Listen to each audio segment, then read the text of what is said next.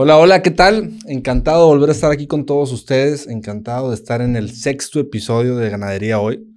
Ahora tengo el gusto de presentar a otro buen amigo, a Manuel García, ingeniero Manuel García, ingeniero agrónomo, ¿verdad? Así es. Ingeniero agrónomo, eh, muy amigo de la familia, muy querido por mi padre, muy querido por mi madre, y, también querían mucho a, a tu papá, mis padres, me inculcaron ese respeto, ese cariño, y ahora que me toca ser colega tuyo del, gremio ganadero, he visto también todo lo que has estado haciendo, Manuel. Desde aquí te felicito. Eh, pues bueno, eh, te cedo el micrófono, Manuel. ¿Qué, qué, qué, ¿Por qué Cimental? ¿Por qué Simbra? ¿Qué, qué, qué, qué, hay, qué hay de la ganadería con esas razas? Bueno, pues eh, primero que nada, pues gracias por invitarnos o por invitarme a este programa que estás haciendo. La verdad que también pues es recíproco el sentimiento y el aprecio este, hacia tu familia de parte de nosotros. También pues convivimos mucho con tu papá y con tu mamá y ahora con ustedes. Y, pues contentos de estar aquí. Este, bueno, Cimental, bueno, la verdad es que yo a la Cimental la conocí cuando era niño. Eh, ¿Tu papá, fue, fue, tenía esta raza? Mi papá fue de los primeros importadores de Cimental a México. Ok. Eh, yo tengo por ahí fotos en donde antes de que se hiciera la asociación hace 40 años, este, nosotros ya teníamos vacas cimental en el rancho y estábamos haciendo ganado simbra. Eh, mucho antes de que se hiciera la asociación. Entonces... Eh, También los tenían de registro. Sí, nosotros empezamos con... Nosotros, eh, tú sabes, la ganadería en, en, México y, bueno, pues era ganado criollo, en los 60 empezó el tema de la importación de ganado cebú, poco antes, pero vaya, la, mayoría de la ganadería era en base a ganado cebú, ¿no? Y en los 70 es cuando se empieza a importar genética europea, que le llamaban exóticas, esas razas que venían de Europa, en donde la propia Secretaría de Agricultura y Recursos Hidráulicos en aquellos años era la que se encargaba de ir a escoger los mejores ejemplares de becerros hasta a, Europa, los pasaba eh, a través de Canadá, brincaba a Estados Unidos porque no podían pisar suelo americano y llegaban aquí a México. Animales que se compraban a los 6, 7, 8 meses de edad, llegaban a los 2 años de edad acá a nuestro país y eran colectados por la propia Secretaría ahí en Ajuchitán. Este, y de ahí salió el Banco Nacional de Semen, en donde tenían 62 centros de distribuidores de semen en todo el país. Y entonces andaba la pipa repartiendo el nitrógeno y repartiendo semen para que se hiciera ese programa nacional de, de mejoramiento genético que fue a través de inseminación artificial. Así llega, digamos que la mayoría de las razas europeas a nuestro país a través de la Secretaría de Agricultura. Ok. Y muchos en los, en los 70. En los 70, en 1973 para ser exacto es cuando llega el ganado Cimental a México a través de la Secretaría.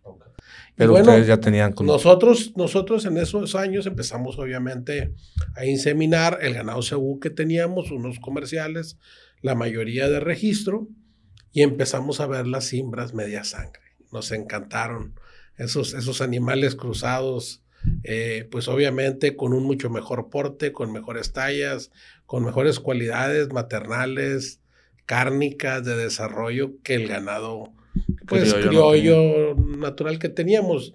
Y ahí empezamos por el gusto del ganado cimental, alrededor de 1974, 75, que fue cuando empezaban a nacer esos becerros ahí. Papá hizo las primeras importaciones de ganado cimental de los Estados Unidos alrededor de 1978, 79. Y la asociación se funda en 1982, o sea, unos años después. Entonces ya cuando cuando se funde la asociación, pues eh, entramos a los pocos años, al poco tiempo, a formar parte de, de esa agrupación, ¿no? Que hoy... Y, y, que la casa, pues la sede está aquí en Nuevo León. Y la sede está aquí en Nuevo León. El primer presidente fue el ingeniero Federico Senos Vaca, un hombre muy visionario, eh, que, que, vino a traer ese ganado aquí a, a, México, a Nuevo León, y bueno, pues eh, hubo una, pues una diseminación de esas genéticas tanto las que se estuvieron importando a través de la Secretaría como, que, como la que algunos ganaderos también empezaron a hacer, ¿no? Entonces, la verdad que fue un cambio en la ganadería nacional, inició a principios de los 70. Y con alguna, algún liderazgo de, de, de los distintos creadores que ha habido de, estas razas, eh, por alguna razón está aquí en Nuevo León, ¿no? Yo lo he mencionado en muchos eventos que a veces la industria o, el tema económico nos... Cuando, se habla del tema económico, político económico, se piensa en grandes empresas como Alfa, como Ternium, como eh, la industria metalúrgica, la industria textil, la industria cervecera, pero eh, se deja de ver que, que, en temas agropecuarios también Nuevo León es primer lugar en, muchos, en muchos temas. Uno de ellos es que es el estado con más sedes de raza de registro. Al final, orgullosamente en el norte, siempre hemos, hemos empujado el esfuerzo y la visión de que de, traerte la mejor genética de distintas partes del mundo. Ahorita mencionabas de Europa, eh, a veces de, de, Sudamérica, a veces de Norteamérica, pero siempre queriendo mejorar, ¿no? O sea, el, ímpetu del nuevo leonés, el ímpetu del, norteño de, querer sobresalir. Entonces, ahorita te digo que poniendo en la plática que la, la, la, la sede, la presidencia de la Cimental, Simbras, Simangus, pues está en Nuevo León. Sí. Y, es una de las seis que está aquí en, Nuevo León, como dato extra para toda la audiencia. Así es. Sí, en, Nuevo León, bueno, al principio eh, se, crean unas delegaciones, se crea la delegación sureste y la delegación noreste. En la delegación noreste se encarga de buscar un lugar para, para montar la oficina, que es donde hoy estamos aquí en Monterrey, en la avenida Tepatitlán, ahí este... La vez pasada tuve el honor de estar ahí contigo. En Mitras, en Mitras Centro. Entonces, bueno, pues ahí es donde están las oficinas de la asociación que le dan servicio a toda la República y al extranjero. Tenemos también socios en, en Guatemala que pertenecen a nuestra asociación, que registran ganado aquí con nosotros. Y bueno, desde aquí le damos el servicio pues a todos los ganaderos. ¿Y, ¿y de la zona sureste que mencionaste ahorita? Allá tenemos una delegación sureste en, los inicios de las asociaciones. Eh, los registros eh, se mandaban a imprimir las, cartulinas y los registros genealógicos se hacían a, máquina. Y estas em, patentes que otorgaba la Secretaría de Agricultura a las asociaciones de criadores de ganado de registro organizadas estas concesiones o patentes era, pues obviamente, eh, obviamente eran vigiladas por los propios empleados o funcionarios de la Secretaría de Agricultura que anualmente tenían que venir a revisar este, que toda la documentación estuviera bien. Entonces imagínate andar tecleando eh, pues todos los registros y toda la genealogía. Al principio, tú sabes, bueno, como como inició pues la, la, ganadería de registro era básicamente el pedigrí, pero como fueron también desarrollándose las investigaciones en la ganadería, en el sector pecuario, se fueron dando cuenta de las necesidades de tener datos para hacer evaluaciones genéticas y poder dirigir y orientar la genética para escoger los mejores ejemplares. Entonces, es ahí cuando empiezan hacer muy importante la toma de datos y que el ganado de registro fuera efectivamente de registro. Registro, registrar datos productivos. fechas nacer, peso nacer, eh, circunferencias escrotales, y de ahí se empieza... Eh, que no fuera un tema de ego, o sea... No, no, porque bueno, el pedigrí es que este es el hijo del campeón. pues muy bien, pero pues no tiene una circunferencia adecuada o no es de una talla correcta para funcionar, este, etcétera, etcétera. Entonces, el tema de la toma de datos, ese, ese hizo una revolución a, la hora de, entrarle al tema de mejoramiento genético y fue hasta el año 2000 cuando se empiezan a realizar evaluaciones genéticas en México que por cierto la Asociación Cimental Simbras y Mangus Mexicana fue la primera en hacer la primera evaluación genética de ganado bovino. ¿Quién era el presidente? Era el licenciado David Galván Ancira. Fue, él, él, fue, él fue el que tuvo la visión, bueno, finalmente desde la Universidad Autónoma de Nuevo León, con toda la información de la investigación y la docencia, se pone en contacto con la gente de la, del INIFAP, del Instituto Nacional de Investigaciones, y se crea esta primera etapa en donde se empiezan a analizar los datos que teníamos. Y a partir de ahí, que supongo que eran pocos. Eran, eran, eran pocos, no pero eran los que había. Entonces, a partir de ahí y de que ya los, los, científicos empiezan a analizar la información, se empieza a meter un mayor control en los libros de hato, es decir, que todos los ganaderos cada vez pulieran más eh, los datos que proporcionaban en la asociación, que hubiera una serie de filtros. También fuimos migrando eh, en la asociación de tener eh, un, un, programa de registros a tener ahora todo un sistema que, que, integra absolutamente todos los datos en tiempo real y que permite que estas evaluaciones o que estos datos se puedan comparar hoy por hoy, todos los días y todos los días podemos tener de alguna manera los datos a la, a la mano y al momento. ¿verdad? Este, y eso ha venido también, la Cimental fue el primero que hizo ese sistema homologado de registros que nos ha permitido, este, ahora sí que exportárselo a otras asociaciones en beneficio de, de hacerles mejoramientos. Esa era mi pregunta, o sea, una asociación de registro, sobre todo las seis que, que están aquí en Nuevo León, ¿se comunican entre sí hay una especie de benchmarking en el que puedes decir, yo tengo esta buena práctica, la cagué aquí, güey, no la rieguen acá, o no existe ese, esa, esa compartir información. Porque de repente, perdón que, no te deje contestar, eh, de repente se habla o, o, todo es negocio, ¿no? Y para que la ganadería tenga éxito tiene que ser negocio. Y de repente el tabú viejo de decir, no compartas tus éxitos para que tu competidor no te alcance, eh, ¿cómo, ¿cómo, lidias contra eso? Ahora yo creo que estamos en una etapa en la que se comparte mucho más, pero hace 10 años no, güey. Entonces, ¿cómo, cómo, cómo, cómo te tocó ese cambio cuando recién entraste la primera vez? Que no sé qué año fue. Este, no sé si los periodos son de 10 años o de un año.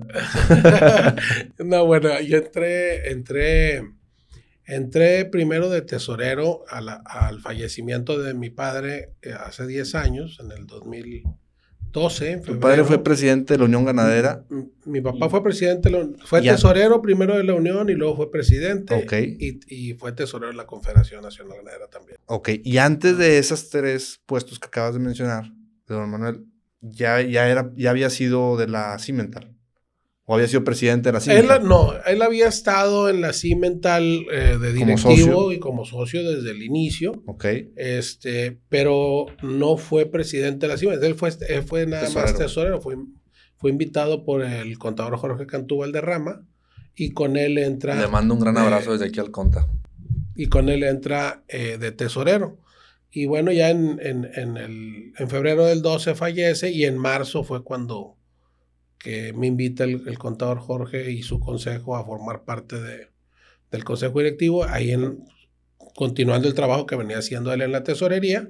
Y bueno, desde entonces, pues, eh, pues más metido todavía, ¿no? Porque pues estábamos metidos en la raza desde antes de que existiera la asociación, o sea, ya estábamos trabajando en el rancho desde antes. Ahora nomás se hizo oficial. Ahora se hizo oficial y, y la verdad es que pues contento con, con lo que comentas siempre ha habido algún tipo de celo eh, que es normal tratar de no competitivo. este de no proporcionar información de más o esto pero fíjate que bueno yo pienso que el compartir información eh, abre abre panoramas este y finalmente ayuda a consolidar algunas ideas que pueden mejorar para todos nosotros que que eso es lo que pasa como cuando te pones a leer libros, bueno, pues lo que estás haciendo es tratando de averiguar otros caminos o tener algunas otras ideas que te permitan, pues obviamente, mejorar y avanzar. Y eh, hace algún tiempo para acá, eh, a través de que se crea un organismo en donde confluimos todas las asociaciones de criadores de ganado de registro de todas las especies, que se llama el CONARGEN, el Consejo Nacional de los Recursos genéticos pecuarios.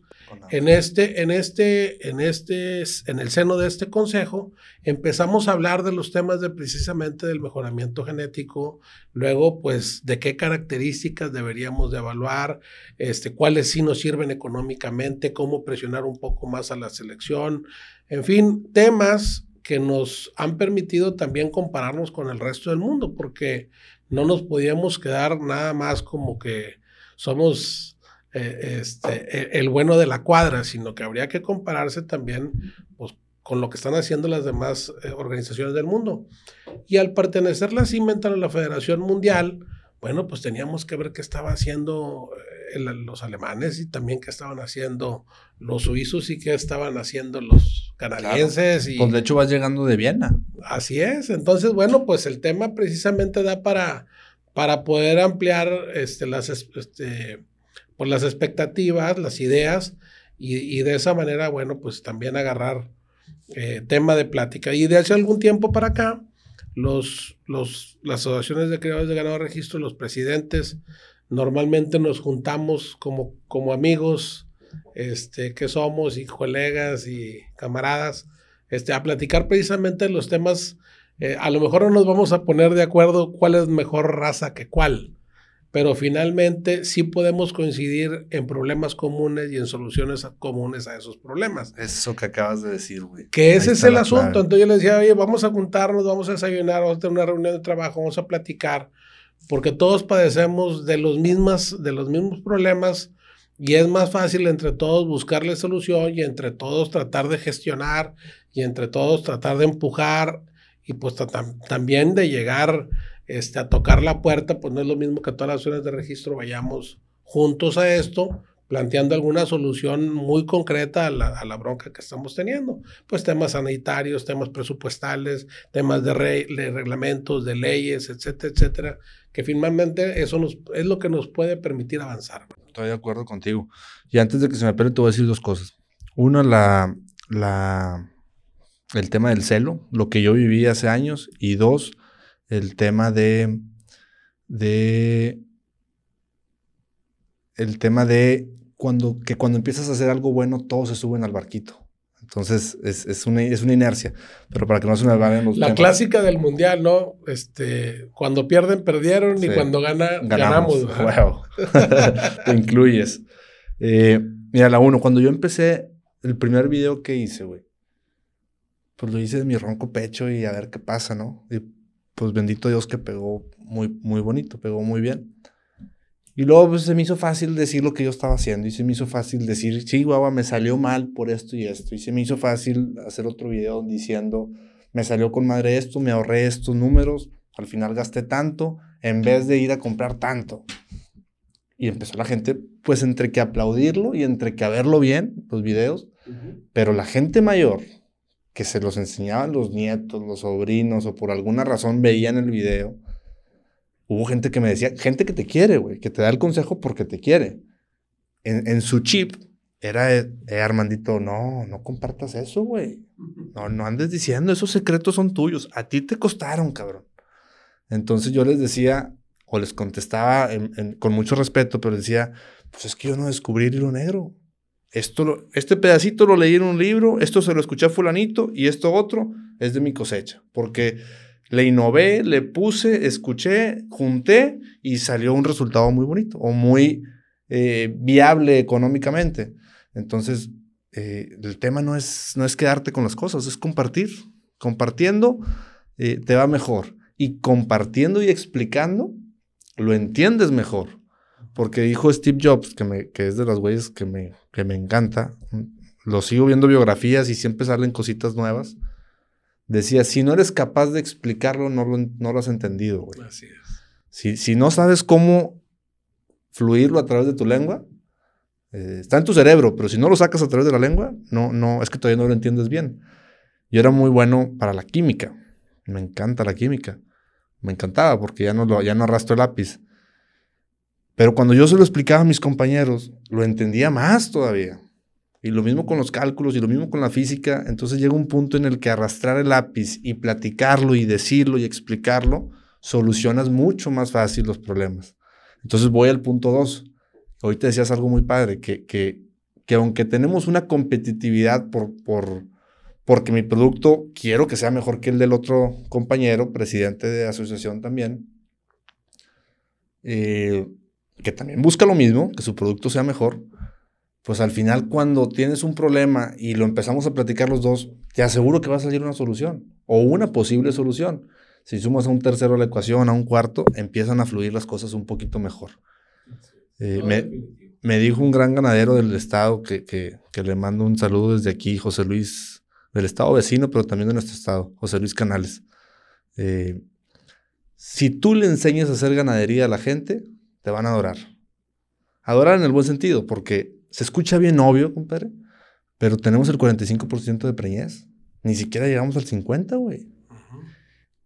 Y yo como buen ganadero como, o, como, o, que quiero ser un ganadero efectivo, eficiente, pues hablo del 90. Y si le echo números, ando en el 80, güey. Por más prácticas que le meto y que estoy al pendiente y que no quiero que se me pase, al final hay variables que se nos pasan. Sí.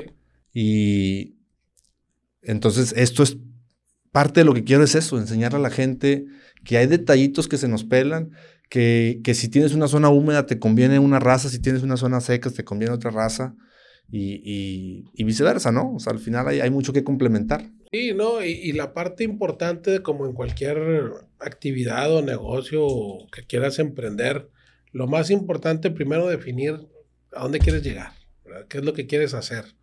Y en base a eso, bueno, pues ya definir un plan de actividades y, y bueno, pues echarle todo, todo lo que tengas que hacer ahí. Pero finalmente el, el compartir alguna idea, pues explicarla muy bien, eso no significa que alguien la vaya a hacer, porque pues una idea sin acción pues queda como un buen sueño. Este, aquí el tema es que una idea con agregado el tema del conocimiento y ahora sí con, con horitas de chamba, ¿verdad? Ahí es donde sí ya puede generar un cambio. Menos no se va a hacer nada. Entonces puedes traer, puedes traer un montón de teorías y de teoremas y de pensamientos ilustres, pero si no le atoras a hacer el cambio. Ahora que tengo este, este puesto político, Manuel, este, todos los días hay juntitas y eventitos y protocolos. Y se acaba el día y digo, Chihuahua, ¿cuántas de estas juntas serán de veras? Y a veces me toca ir por protocolo y, y, tratas de ponerle el sazón no político que a veces a la gente no le gusta porque no caminan las cosas con la burocracia. Entonces, a ver, es, que esos papeles no los pidas, pues si para eso está la, el típico ejemplo, ¿no? Te piden la INE y luego te piden el CURP y luego te piden el no sé qué y la fe y el acto de nacimiento. Oye, pues en la INE está todo, güey. ¿Por qué me pides todo 50 veces? ¿Sabes cuál es el problema más grave? Es que nos perdemos entre tanta actividad y no nos vamos a las R's. ¿Cuáles R's? Resultados. Mientras tú no tengas claro qué resultados es lo que quieres tener, lo demás es puro show. O sea, finalmente te puedes pasar día y noche haciendo mil cosas, pero si no está claro hacia dónde quieres llegar, no vas a llegar porque no va a salir del tema porque no no es imposible que es imposible que lo puedas hacer si no lo traes ahí estructurado. Hay, hay una estadística muy chingona de Harvard que fue la primera vez que yo escuché Harvard. No digo, tendría 15 años o 16 años y la tengo bien grabada, güey. Este decía así con era una revista de de, de las que salían mensualmente selecciones te debes de acordar de esa revistita. o, semanalmente, no recuerdo. Papá siempre las compraba, siempre le llegaban. Entonces ese estudio decía que el 84% de la gente empezaba su carrera profesional y se graduaba y empezaba su vida profesional sin una meta. Y todo ese 84% tenía un sueldo promedio, entre tanto y tanto. No recuerdo el número, pero pues no era apantallante, ¿no? Al menos para un morro de 15, 18 años. Y el otro 16%, güey, que tenían metas claras desde su vida profesional y, en el y, desde su vida eh, estudiantil y en su vida profesional, el, monto era, el, rango de ingresos que percibían ese, ese 16% era mucho mayor, güey.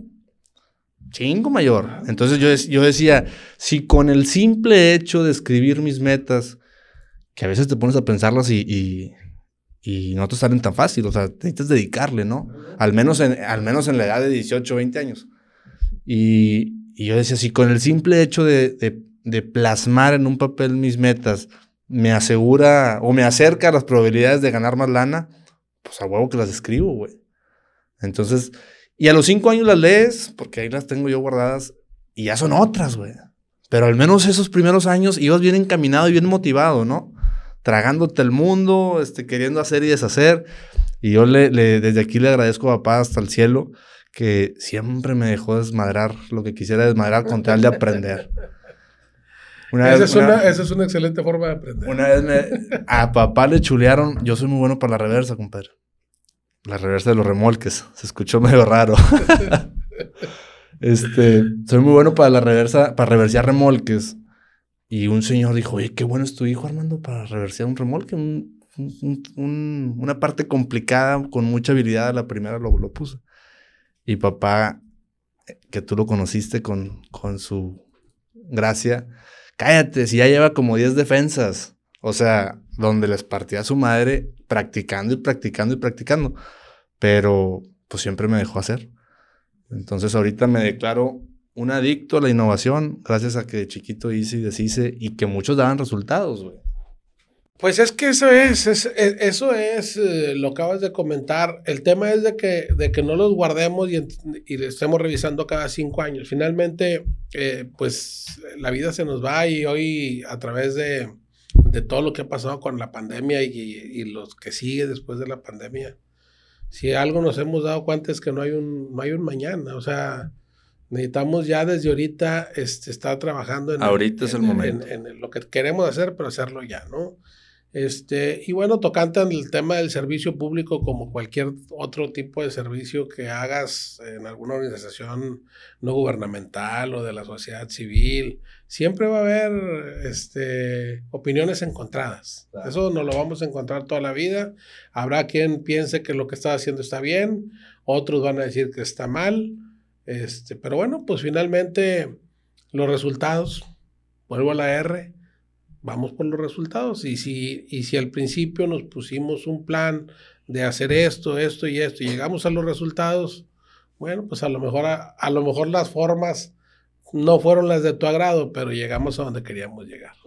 Y hay gente que se pierde mucho en eso, ¿eh? y se desgasta y se rasga las vestiduras, como no tienes idea, lo vienen las pasiones y las grillas y todo este tipo de cosas que, que desvirtúan mucho el, pues el objeto social o hacia donde quieres llegar en, cualquier agrupación de lo que sea, ¿no? Entonces, pues es normal, uno lo entiende y las pasiones lo ve uno en todos lados, no nada más en la parte política, lo ves en las familias, lo ves en todos lados, ¿no? Oye, pues bueno, me pasó otro punto que escribimos ahorita, eh, que son las nuevas generaciones. ¿Cómo le metes, cómo le bajas los años al ganadero promedio? Digo, tú, yo, yo, yo te veo a ti como un ganadero joven, que estás... Ya no tanto. pero, pero con muchas prácticas eh, eh, eh, jóvenes, o sea, con muchas prácticas joviales. Y, y, pues bueno, el promedio es 67 años, creo que bajó 65, ya no recuerdo bien. pero sigue siendo tremendo. Eso es en Nuevo León. En México está más arriba. entonces, ¿qué hacemos, compadre? Realmente. Digo, tengo, tengo muchas ideas, pero quiero escuchar. Realmente es un, ese es un tema, es un tema importante porque el cambio generacional eh, viene también con una pulverización de la tierra. Y este. Y ¿Qué quiere decir eso? Que se va fraccionando. Se va fraccionando, pues, con, las, con la herencia que dejan los padres a los hijos. Pues si los hijos son tres o cuatro, pues las mismas hectáreas se reparten entre más gente y va a haber algunos que les interesa, otros que no. Y luego, bueno, pues si los que les interesa pueden quedarse con lo que no, pues, pues qué bueno, porque se, se queda eh, el terreno en, familia, pero donde no se pueda, y entonces empiezan a llegar gente fuera y, y, bueno, se empieza a deteriorar todo. Entonces, en la parte de la, de la, de la pulverización de la tierra, ahí se complica mucho en, las, en los ranchos ganaderos porque los ranchos ganaderos tienen la peculiaridad, sobre todo los de la parte del, norte, del centro al norte, de la escasez de, agua. Y entonces, eh, pues resulta que de todo el terreno, nada más en aquella esquina tenemos un pozo de agua dulce y todo lo demás no tiene. Y eso le tocó a Juanito y Juanito lo va a vender. Y ahí todo el resto del rancho pues queda descobijado.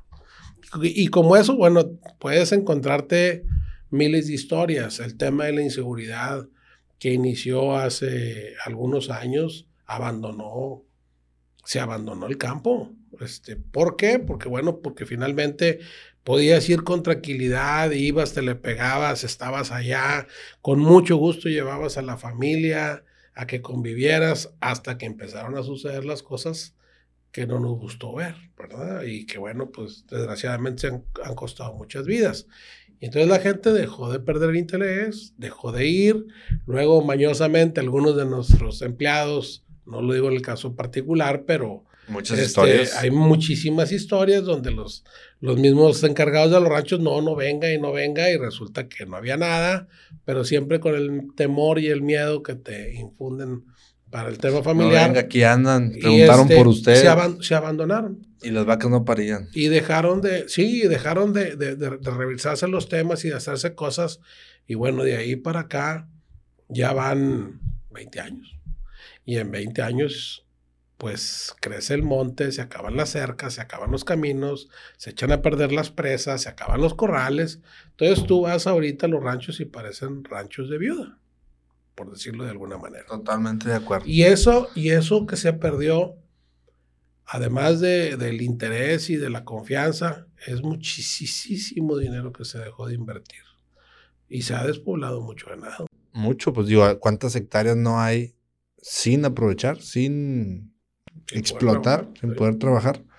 En alguna plática yo mencionaba de por qué no hacer un, una especie de, de Uber, pero para el tema eh, ganadero, donde el que tenga un, un predio sin uso, que sea una viuda, pongo el ejemplo de una viuda, con mucho respeto para todas ellas, Sí, claro.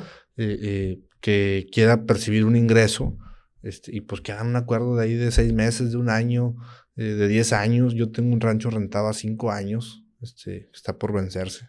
Quería diez el muchacho y yo me, yo no, yo no tenía en ese momento el dinero para darle y los quería de golpe. Entonces le dije, te doy cinco, güey. Eh, pero es como funciona, porque me permitía a mí descansar unos ranchos donde ya no tenía tanta comida, estaba sobrepastoreado. Eh, estoy hablando de, antes, de antes de que practicara lo que ahora estoy enamorado, que es la ganadería regenerativa o sustentable, como le quieras llamar. Eh, y me permitió saber que cinco años iba a estar yo eh, pudiéndolo explotar ganaderamente nada más, porque eh, ahí se acordó que la casa no se tocaba. Pues me animé a meter un pedacito de cerca nuevo para no andar batallando yo. Me animé a, a raspar los caminos para que mis trabajadores no batallaran en ir y venir a, al, al- de ahí donde se maneja el ganado. Entonces te anima a hacer cosas en lo que no es tuyo. Este, porque habrá quien dice, no, hombre, ¿para qué le meto la máquina? ¿Para qué le meto alambre si no es mío?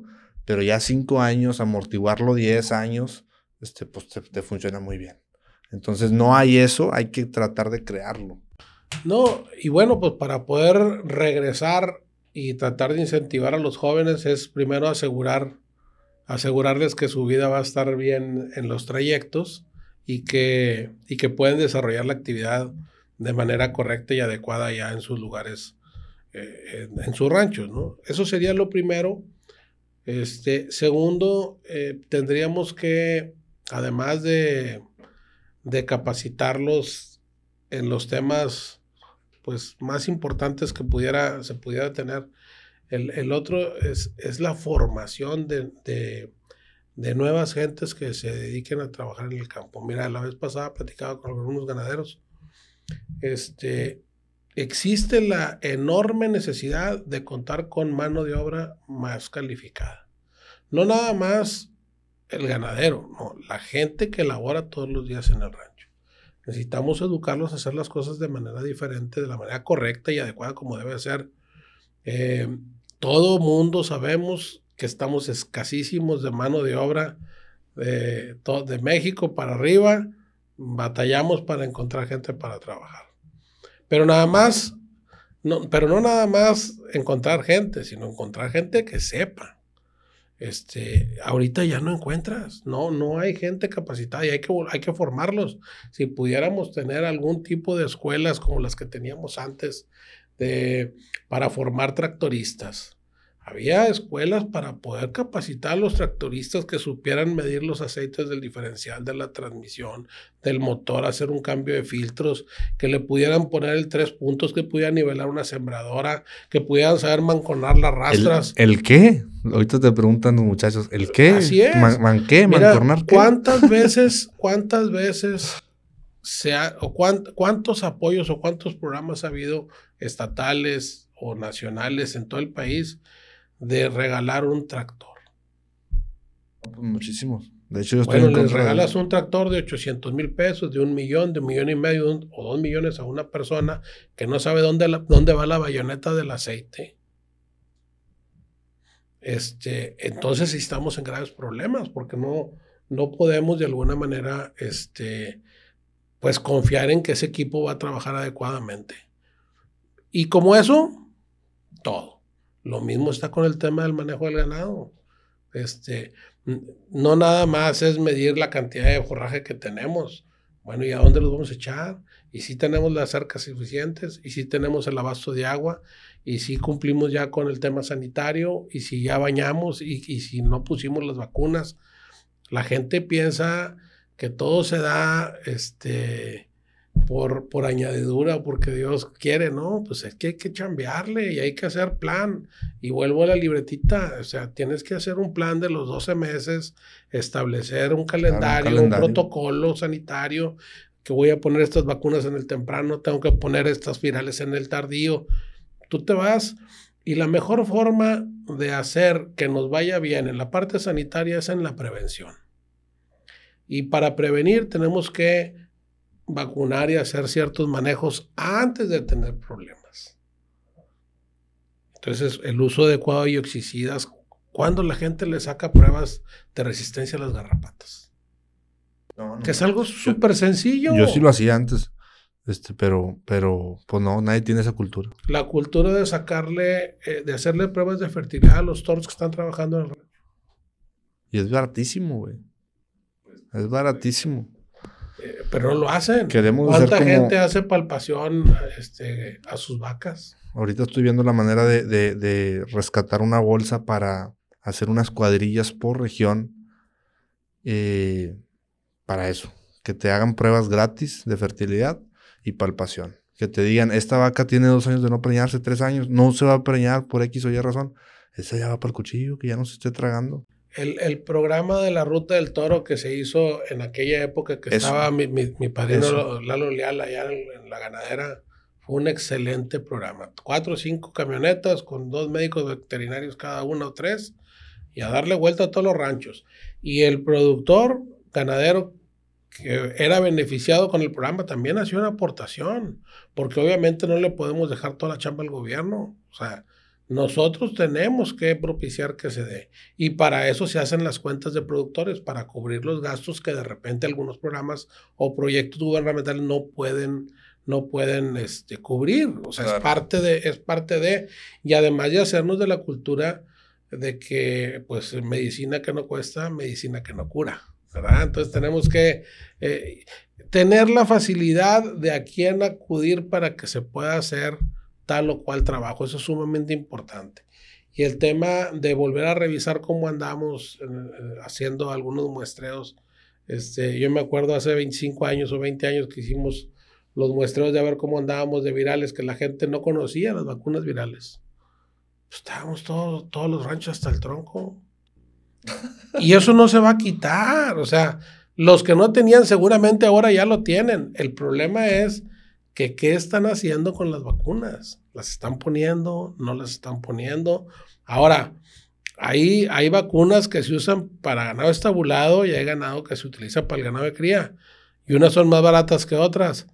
Y entonces imagínate que estén comprando el que llegue a comprar alguna vacuna, que compre uno que luego le va a abortar las vacas. Híjole, o sea, no están, no hay una orientación seria eh, de referencia que pudiéramos tener al alcance de la mano. Veterinarios hay muchos, pero están ocupados en otras cosas. Y ahora con los cambios de generación, pues ahora estamos viendo que ya no quieren tener los muchachos hijos, quieren tener perrijos y gatijos y no sé qué tantas cosas, ¿no? Pero ya cada vez se está especializando la medicina veterinaria en, pequeñas especies o en animales domésticos. ya no están pensando en las vacas, no están pensando en las cabras, no están pensando en las borregas, con el debido respeto para los colegas veterinarios, están ocupados viendo a dónde van a hacer negocios. Fíjate que hoy, hoy fue la, pues, la toma de protesta del nuevo director de veterinaria, ahí nos saludamos en la mañana y, y, antes de este evento, yo había platicado mucho con Gustavo Moreno, el, que, el director que salió, y también con Gustavo Hernández, el director que entró. Y mencionábamos eso, güey, que, que, le echáramos ganas a producir veterinarios que quisieran estar en ranchos, que quisieran estar en corrales, que se quisieran ensuciar, porque ya hay muchos veterinarios y muchos agrónomos de cuellito blanco, de escritorio, de, ciudad. Eh, eh, la vida en el rancho está con madre, se agarra el pedo con madre, pinche carnita asada con, madre, pero a la hora de trabajar, a la hora de hablar de implementos agrícolas, a la hora de hablar de ganadería, a la hora de hablar de, de tecnicismos, pues no. No, no, no, no hay. Este, la vez pasada invité a unos, perdón que te quito la palabra, invité a unos eh, eh, practicantes de veterinaria y de agronomía, este, con todo el respeto para ellos. Digo, fue una tarde de mucha risa, pero pues andaban clavando la, la vacuna ellos solos en las costillas. O sea, no, no, la, la jeringa, perdón. Eh, no, no había la, la, la, la habilidad este, no, no, y, luego ahora con estos dos años y medio de pandemia que no pudieron ni conocerse. Yo no vacuno, no, no, no tengo, digo, me quité de eso por una nueva eh, filosofía, pero pues eh, los becerros de exportación se tienen que capar, ¿no? Entonces, a la hora de trabajarlos, eh, ahí es donde te diviertes con los amigos que, que, no le saben mucho y que los pones a tironear y al azar, este, solamente por pasar un buen rato, ¿no? Porque eh, eh, también es importante no perder la cultura vaquera, que no sea un, un mételos a la prensa y mételos a los chutes y mételos acá, todo, todo muy mecanizado. Eh, yo creo que de repente vale la pena también la divertida, las criadillas, la carnita asada, este, pialeamos unos, cabeceamos otros. Y, y, te lo juro que para la gente de la ciudad, amigos que han ido conmigo, no se les olvidan esas, esos, esas tardes, porque no, son unas aventuras tremendas. Aparte de que nunca falta el, el, el Godínez que con dos tecates se anda balbuceando, entonces más risa, ¿no? Este Pero bueno, volvemos al tema, fíjate, nos estamos haciendo viejos, o se está haciendo viejo el campo, nos estamos haciendo viejos, porque no estamos teniendo nuevas ideas, porque nos estamos quedando en, en el asunto de de conformarlos con lo que hay. Y ahí es donde, y ahí es donde te digo que me, me hacías la pregunta, ¿qué tenemos que hacer? Pues tenemos que hacer un cambio de actitud. Pero tremendo. Y, para, y todos. O sea, es que, todos los ganaderos? yo, hablo de los, de los ganaderos, de los hijos de los ganaderos, de los nuevos, de los nietos de los ganaderos, de, que esos hay que empezarlos a jalar desde chiquitos. Y el otro tema es las autoridades y las organizaciones tenemos que trabajar juntos en el mismo, en el mismo tema, porque, porque no se lo puedes dejar todo a alguien, se ha perdido, se ha perdido mucho tiempo y, y, en esa pérdida de tiempo ya, ya no hay eh, el, el, enlace para volverlos a juntar. Se rompió el cable y ya no hubo quien le siguiera. Entonces ahí es un trabajo importante. Por ejemplo, las organizaciones de productores deberían de estar ahorita muy ocupadas en ver cómo les llevan una, una nueva técnica, una nueva información a, sus socios ganaderos, cómo organizar esos grupos GABAT que tuvimos hace algunos años que funcionaban de maravilla, cómo buscar un veterinario que nos vaya y nos palpe y nos pruebe este, los toros y que podamos hacer las pruebas de, de TV y VR en conjunto y que podamos asistir con la autoridad para hacer algunos proyectos, algunos programas regionales en beneficio de, este, o sea, ese tipo de cosas de poder hacer en grupos, en grupos, hacer cosas de cambio, ser agentes de cambio. Y eso no es más que es un cambio de cultura. Por eso digo que, es un trabajo de todos. Entonces, si estamos esperando juntarnos una vez al año en la asamblea pues, para ver Protocolo. Este, pues ya informamos y fuimos y regresamos y lo que entró salió y todo muy bien. Bueno, pues está, muy padre, ¿verdad? Este, y ahí, ahí, platicamos qué pasó durante el año y, y, damos un minuto de silencio por todos nuestros amigos, familiares y compañeros que se adelantaron. Pero ¿qué estamos haciendo?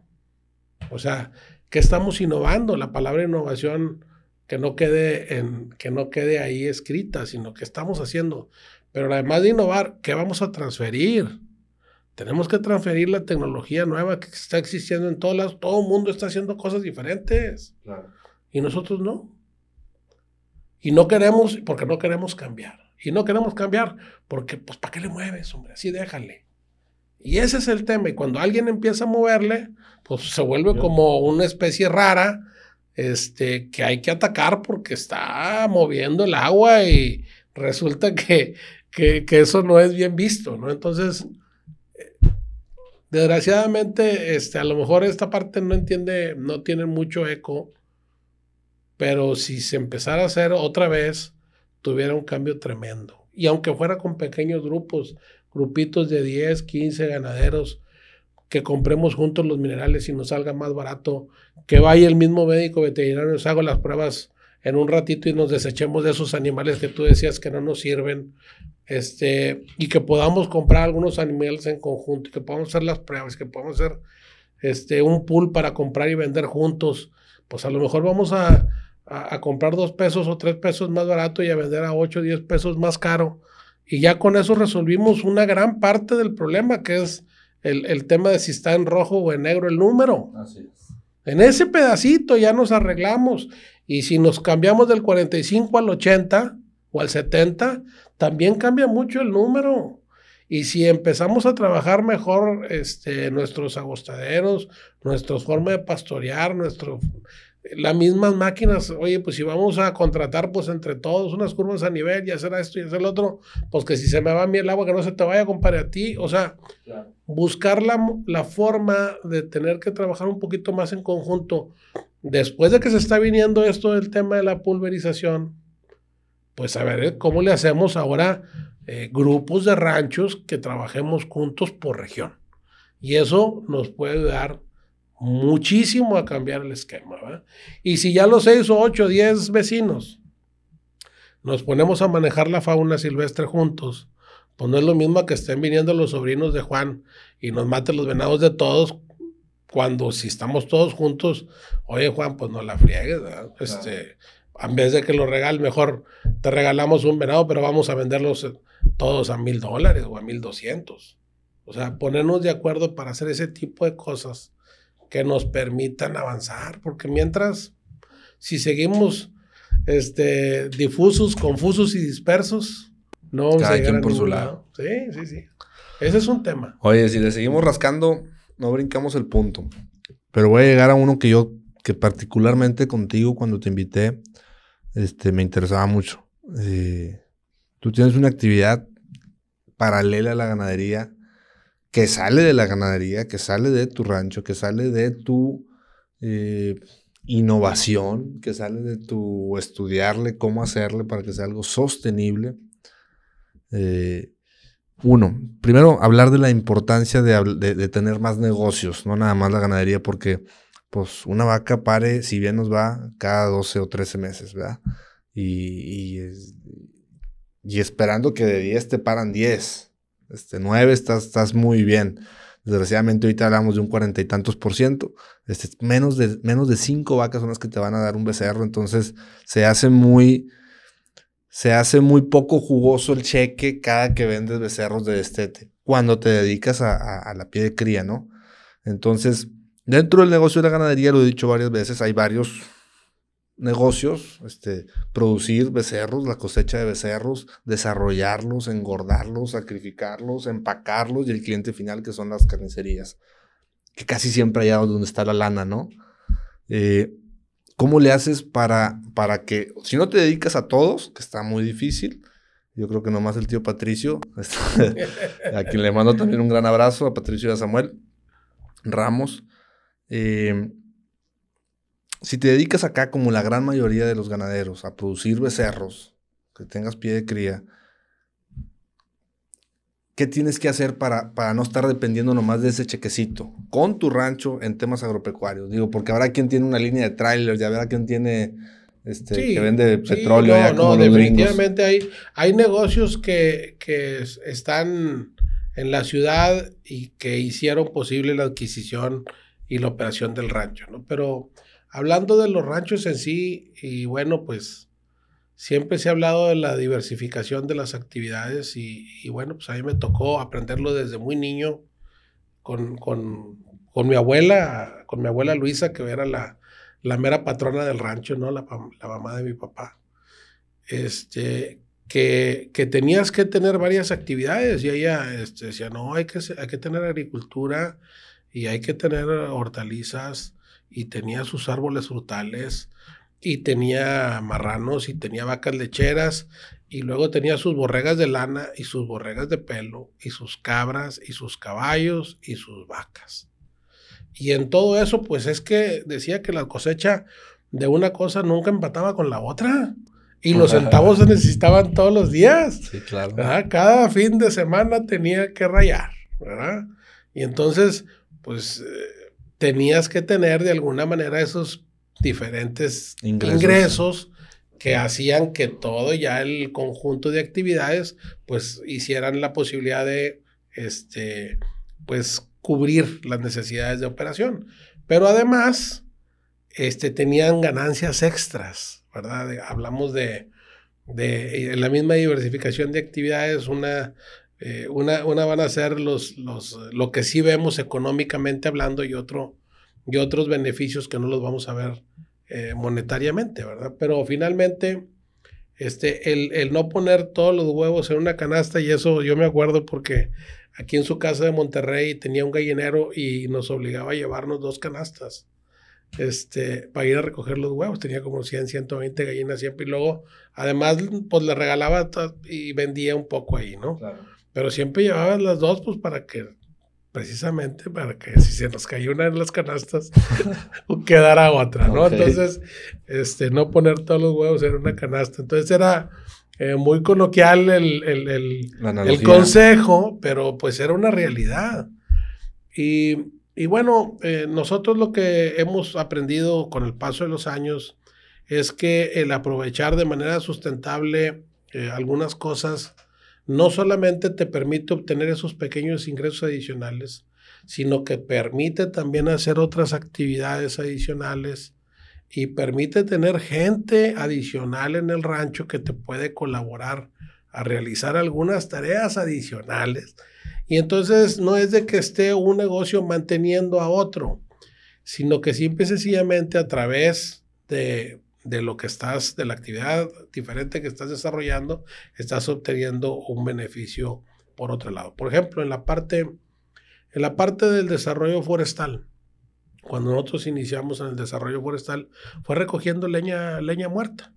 Eh, si tú recuerdas, en, en 1982-83 se inicia el Programa Nacional de Desmontes y en Nuevo León, don Alfonso Martínez Domínguez se trae 48 máquinas Caterpillar de 7, crea Proderleón y, y a partir de ahí que, que solo los caminos queden sin sembrar. Y era pues a desmontar terrenos para hacerlos aptos para la agricultura y para la ganadería. Y bueno, pues, se desmontaron muchas hectáreas. Yo empecé aprovechando esa madera que se quedó tirada. Ya después empecé a conocer a los ingenieros forestales que se dedican. Yo, ya sé, pero la audiencia no. Este, ¿Produces aparte la ganadería? Yo produzco aparte la ganadería, produzco leña y produzco carbón. Y también aprovechamos la fauna silvestre. De alguna manera también le entramos ahí al tema de los venados. La famosa ganadería diversificada. La famosa ganadería diversificada, que hablaba de diversificar las actividades de los ranchos. Pero en el tema del carbón. Pero en el tema del carbón, justo ahí, bueno, eh, cuando era recoger la leña no había ningún problema porque pues es lo que estaba tirado. Pero cuando teníamos que empezar a hacer algún manejo forestal al monte que teníamos parado. Parado te refieres de pie, en verde. En verde, sí, así es. Este, empezamos a investigar y nos juntamos con ingenieros forestales que les sabían al tema y luego también con gente de, del instituto de, del INIFAP. Y empezamos a revisar, bueno, pues cómo es. Bueno, finalmente con un poco de estudio que ya teníamos en materia agropecuaria, pues no nos fue muy difícil entenderle a la parte forestal.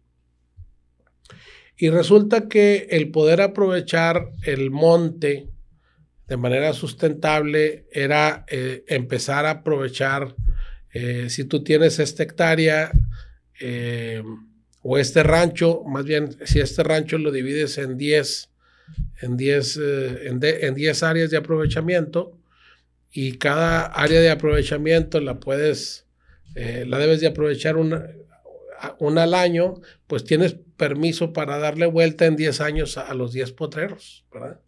Y, lo que vas a hacer es aprovechar la tercera parte del material vegetal de cada uno de ellos. ¿Para qué? Para que a la vuelta de 30 años llegaras otra vez con el árbol que por primera vez tocaste hace 30 años que ya está totalmente regenerado. ¿Por qué se regenera?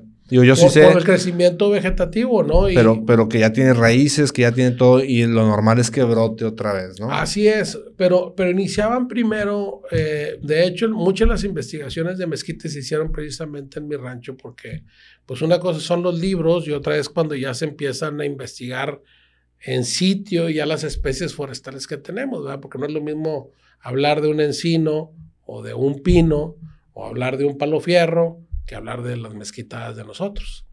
Y entonces empezamos a trabajar sobre eso y pues nos dimos cuenta de que algunos árboles ya estaban dañados por eh, barrenadores y tenían otras plagas que había que cortar pues completamente.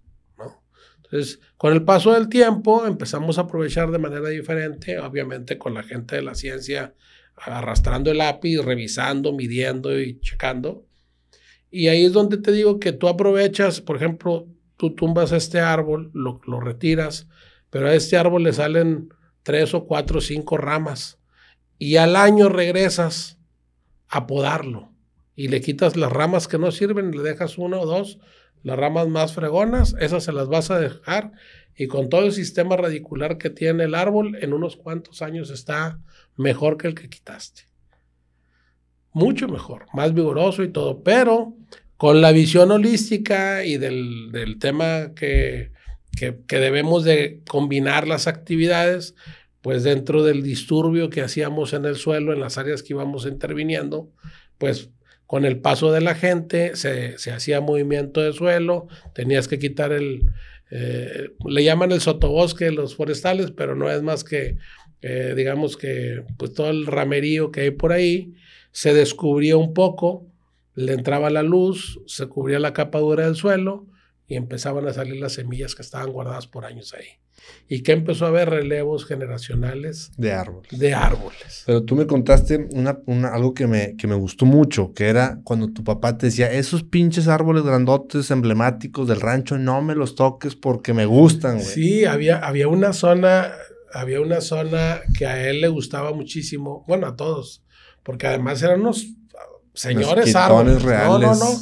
Y nosotros los usamos, eh, de hecho, esos árboles como árboles padre para, para recolectar semilla y luego hacer eh, plántulas que se fueron a reforestar. Te platico luego de eso un poco más.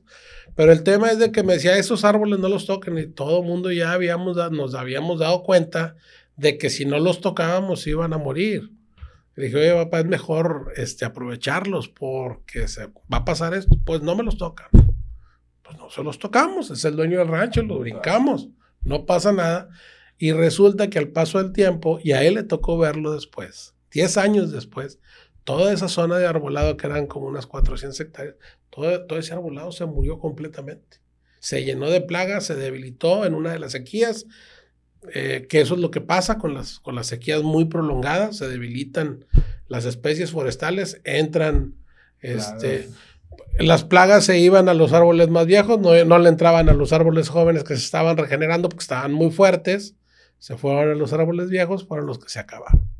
Y resulta que pues nos dimos cuenta al paso del tiempo que lo único que no, que no aprovechamos de manera correcta fue lo único que se echó a perder. Se desperdició. Sí. Pues fíjate qué, qué gran... Fue una pena, pero un gran... Eh, una gran pues, lección que no te la dio en ningún libro, güey. Sí, sí, sí. Y ya después dices, no, me lo hubieran, pues lo hubieran no existe, ¿verdad? pero finalmente, bueno, pero, pero vas trabajando y, bueno, a lo mejor si, si un, un carbonero va y trabaja directamente en un rancho, pues él no va a traer a lo mejor la visión de que las brechas que tú haces para llegar a las zonas forestales, pues que sean un poquito más amplias, que esté movido el suelo, que le eches un poquito de semilla de zacate para tener un poco más de forraje por hectárea en todo el terreno, una mayor capacidad forrajera. Hay que complementarlo. Claro, claro, y al final vas a tener unos bosques trabajados o unos montes trabajados con una mayor capacidad de carga, con una diversidad de especies y además que lo aprovechaste bien y generaste recurso, hiciste todo esto que te permite ahora tener mucho mayor biodiversidad. Y eso, a la larga, los que le saben le llaman servicios ambientales. Finalmente, eh, hay algunas personas que no han querido reconocer que, los dueños de los ranchos, eh, y, la mayoría son los que no cobran, son los grandes prestadores de servicios ambientales del mundo. En este caso, eh, los programas oficiales del gobierno a través de la Comisión Nacional Forestal o de la CONAM o aquellas eh, enfrascadas en la parte de los bosques, pues decían, vamos a cuidar la parte del bosque allá, ahí, etcétera, etcétera, porque genera ahí el agua de todo el recurso que se mete en la ciudad, pero pues no es cierto, no, no nada más esa partecita en la sierra es la que hace que llegue agua al subsuelo, ¿no? Y, bueno, ahorita yo te puedo decir, por ejemplo, cualquier rancho ganadero de aquí de la región, este, que lo haga de manera adecuada, pues son héroes. Son unos grandes prestadores de servicios forestales. ¿En dónde, ¿En dónde se captura el carbono? En el suelo, a través de las plantas y a través de las especies maderables. Todos esos montes que se están haciendo nuevos, que se están haciendo mucho porque se está montando todo, la agricultura y la ganadería, la parte de las pastas, ya ahora ya se ve un montón de, las de, monte. 20 mil hectáreas de agricultura. Bueno, pues ahí está capturado el carbono de que tanto se pregona que hay que capturar, ¿no?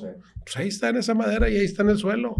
Este, todo este del cuidado de la biodiversidad, todos esos animales, esa flora y esa fauna silvestre nativos de aquí de la región que se están cuidando y que se están haciendo mayores poblaciones, ¿dónde están? en esos ranchos.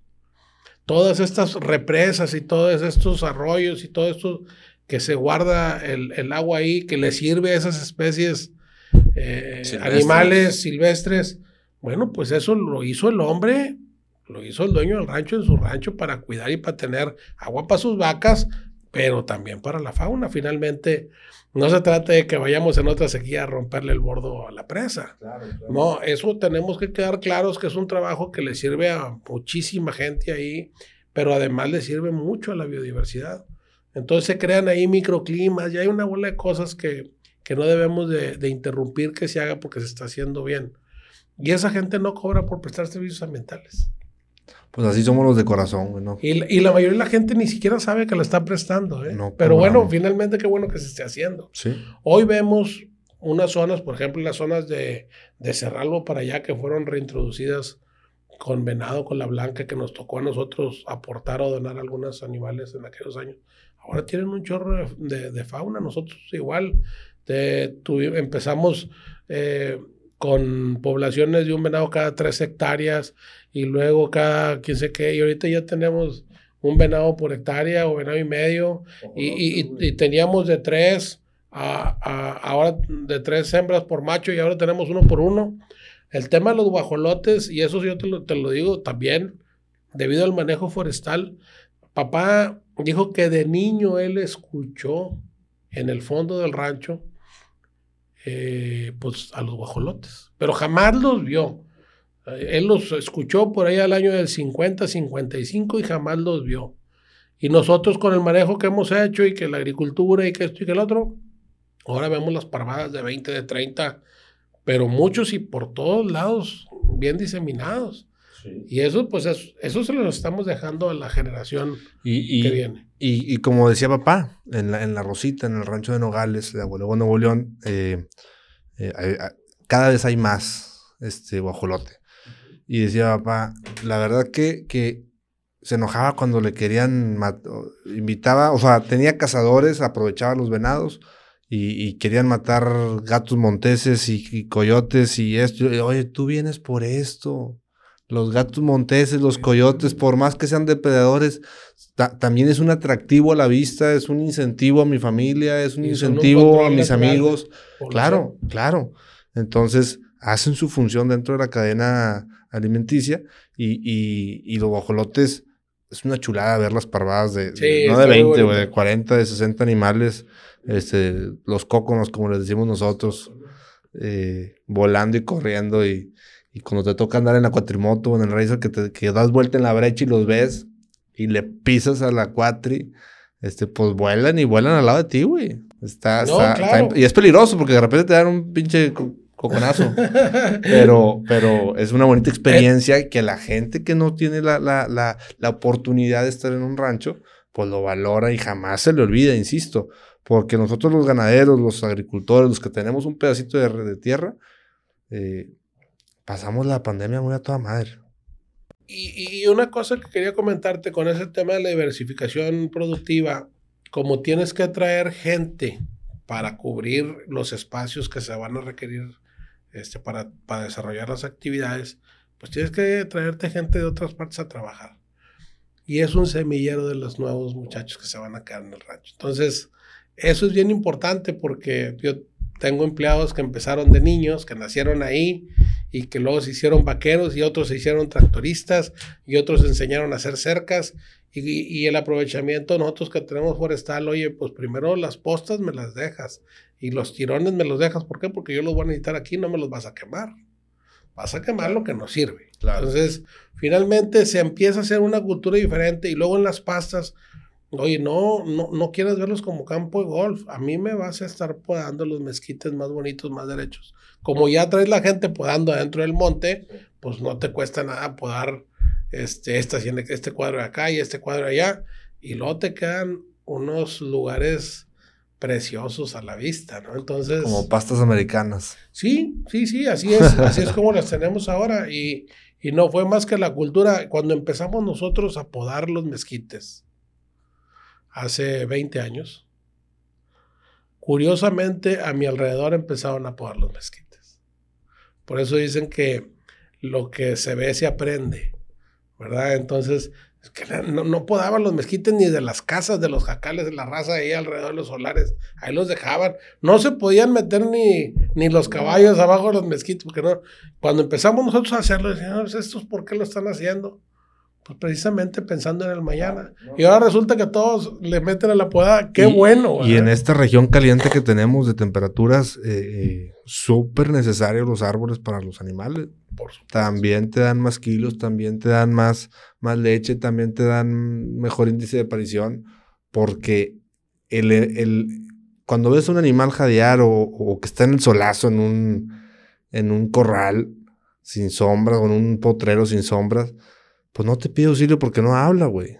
Pero está quemando energía, está, está, está consumiendo su, su energía para enfriarse y eso pues vas a ir a, va a ir a tomar más agua de tu bebedero, va a ir a tomar más materia seca de tu pasta, va a ir a, va a ser menos productivo. o te va a costar más que sea productivo, como lo quieras ver. Pero pues súper importante todo eso. Oye, pues qué padre toda la historia. Yo ya la sabía, pero, pero te la vuelvo a escuchar y me vuelvo a emocionar, Manuel. Eh, eh, quiero invitar a toda la audiencia a que sí hagan un esfuerzo de generar algo más con sus ranchos, con sus predios. En el momento en el que, en el que hagamos que la ganadería, que el rancho genere más lana, también vamos a captar más, más juventud, también vamos a captar más, más eh, arraigo rural. Porque ningún matrimonio joven, ningún chavito, ninguna chavita va a querer ir al rancho para estar jodido, güey. Todos quieren una mejor vida. Entonces, eh, eh, eh, hay gente que se viene a la ciudad buscando una mejor vida y, y pues resulta que, ay, güey, pues sí gano un poquito más, pero me cuesta, me cuesta tanto moverme, me cuesta tanto la renta, me cuesta tanto vivir, me cuesta tanto alimentarme. Entonces, resulta que estaba más a gusto la vida en la zona rural. Y ahorita me toca estar en la, en la ciudad por el trabajo que tengo, pero extraño enormemente eh, mis escapaditas al rancho, o más bien mis dormidas en el rancho, o en un rancho o en otro, porque pues, la tranquilidad que, que, la gente de la zona rural tiene, eh, pues no se consigue tan fácil. No, no, no, y son, no son días, son años de vida más allá, este, alejarte del ruido, del smog, de toda la contaminación. Este... Y yo invito a todos a que, a que se salgan de la ciudad, a que estén en la zona rural, a que le den vida a los pueblos, porque eh, tenemos que frenar la migración de gente a las ciudades. Este, y como bien lo dice el gobernador de Nuevo León, Samuel García, mm, Monterrey no es Nuevo León. Este, hay 51 municipios, cuarenta y tantos son rurales y todos tienen una ventaja que otro no tiene. Entonces hay que darles vida. Hay que fomentar eso y, y, pues nosotros hacer, repito, cosas diferentes para poder atraer a estas nuevas generaciones al rancho y que se queden allá con nosotros. Sí. Este, pues muchas gracias por estar aquí, Manuel. De verdad te agradezco mucho que, te hayas dado la vuelta, que hayas podido ahí acomodar tu agenda. Eh, gracias de nuevo y aquí tienes las puertas abiertas con, con, nosotros, con la familia completa y sobre todo conmigo. De todo corazón te lo digo. Gracias, muy amable. Muchas gracias, compadre. Ahí estamos a la hora. Gracias. Gracias a todos, nos vemos.